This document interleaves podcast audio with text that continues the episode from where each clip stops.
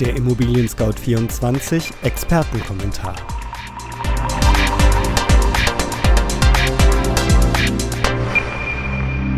Hallo liebe Hörerinnen und Hörer, mein Name ist Andreas Böhm und ich begrüße Sie recht herzlich zur Juli-Ausgabe unseres Podcasts, der sich mit der Preisentwicklung von Immobilien im Jahr 2019 beschäftigt. Diesmal fragen wir uns, überhitzt der Immobilienmarkt? Dass in den Städten die Preise weiter steigen, ist allgemein bekannt. Die eigentliche Nachricht versteckt sich deshalb bei den Preisen für Immobilien auf dem Land. Gibt es Anzeichen für eine Überhitzung des Immobilienmarktes? Das Wichtigste in Kürze. Erstens Preissteigerungen in den Metropolen bei fast 9% Zweitens Preis auf dem Land steigen ebenfalls. Und drittens überhitzter Wohnungsmarkt in Hamburg. Beginnen wir mit den Preissteigerungen in den Metropolen, die bei fast 9% liegen. Mit ein wenig Verspätung veröffentlichte Ende Juni das Statistische Bundesamt die Quartalszahlen seines Häuserpreisindexes für das erste Quartal 2019. Die durchschnittlichen Preise für Wohnimmobilien stiegen im Vergleich mit dem Vorjahr um genau 5% Den Vogel abgeschossen haben natürlich die Metropolen. Die Attraktivität der beliebten Top-7-Städte Berlin, München, Hamburg, Frankfurt, Köln, Stuttgart und Düsseldorf ist ungebrochen. Ihr Preisauftrieb auch. Rund 8,6 Prozent haben sich die Preise für Eigentumswohnungen im Vergleich zum ersten Quartal 2018 nach oben geschraubt. Bei Ein- und Zweifamilienhäusern entwickelten sich die Preise etwas moderater. Hier kletterten die Preise um 6,9 Prozent. Dass die Städte beliebt sind, ist allgemein bekannt. Die eigentliche Nachricht versteckt sich deshalb bei den Preisen für Immobilien auf dem Land. Denn auch hier stiegen sie, wenn auch moderater. Häuser verteuerten sich im Vergleich zum Vorjahr um 4,3 Prozent. Das gilt für dichter besiedelte Kreise. In dünn besiedelten Landstrichen gingen die Preise sogar noch mehr nach oben. Sie stiegen um 4,5 Prozent. Die Preise für Eigentumswohnungen entwickelten sich hingegen eher moderat.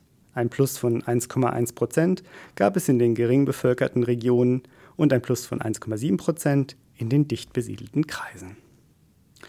Das Statistische Bundesamt liefert auch einen Langzeitvergleich. Zwischen dem letzten Quartal 2015 und dem ersten Quartal 2019 haben vor allem die Eigentumswohnungen in den Metropolen einen deutlichen Auftrieb von 40,8 Prozent erfahren. Ein- und Zweifamilienhäuser verteuerten sich um 36,4 Prozent. In dünn besiedelten Kreisen stiegen die Preise für Häuser um 21,4 Prozent und für Wohnungen um 16,3 Prozent. Blicken wir auf eine der Top-7-Städte, Hamburg. Die Daten des Statistischen Bundesamtes decken sich mit den Zahlen, die der Gutachterausschuss für Grundstückswerte der Hansestadt Mitte Juni veröffentlicht hat. Im Gegensatz zu vielen anderen Statistiken beziehen sich die Daten des Gutachterausschusses nicht auf die Preisforderungen von Verkäufern, sondern auf die tatsächlich gezahlten Preise für Immobilien. Sie geben also ein besonders realistisches Bild der real geflossenen Kaufsummen wieder. Im vergangenen Jahr sind die Preise für Häuser, Wohnungen und Grundstücken in Hamburg um durchschnittlich 7% gestiegen. Hier zeigt sich tatsächlich bereits eine Abschwächung der Wachstumsraten, denn im Vorjahr lag der Preisauftrieb bei 10%. Die Preise auf dem Hamburger Immobilienmarkt erscheinen zuletzt stark überhitzt. Möglicherweise wird hier in Zukunft mehr Dampf vom Kessel genommen.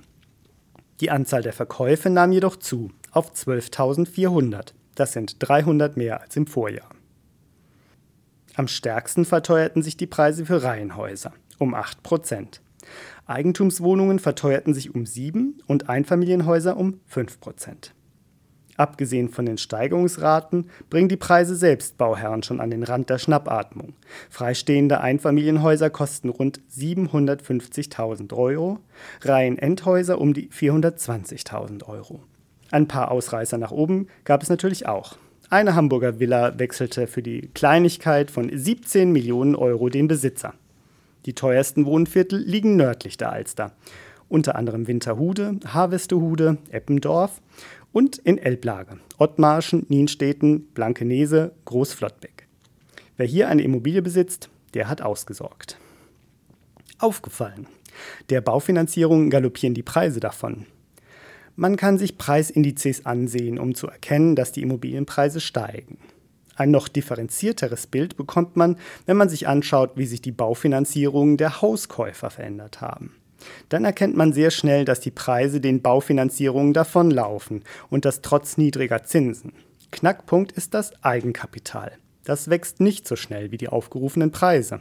Deswegen müssen Hauskäufer immer höhere Kredite aufnehmen, um sich den Traum vom Eigenheim zu erfüllen.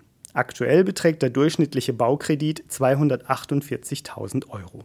Das sind satte 34.000 Euro mehr als noch vor einem Jahr. 214.000 Euro. Quelle Dr. Klein.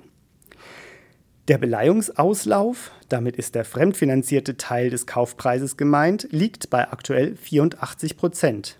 Im Vergleich 2016 waren es 76 bis 79 Prozent. Soll heißen, das Eigenkapital ist in den vergangenen drei Jahren so weit gesunken, dass die 80 Prozent Grenze der Beleihung überschritten wurde. Die Bauherren können die idealen 20 Prozent Eigenkapital also immer seltener aufbringen.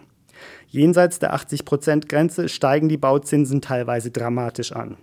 Die Zeitschrift Finanztest ermittelte für annähernde Vollfinanzierungen einzelner Anbieter, die 8,8% Zinsen verlangen. Das hat nun gar nichts mehr mit den viel zitierten günstigen Bauzinsen zu tun. Damit sind wir am Ende des Immobilien Scout 24 Podcasts zur Preisentwicklung von Immobilien für Juli 2019. Haben Sie Fragen an uns, Lob, Anregungen oder Kritik?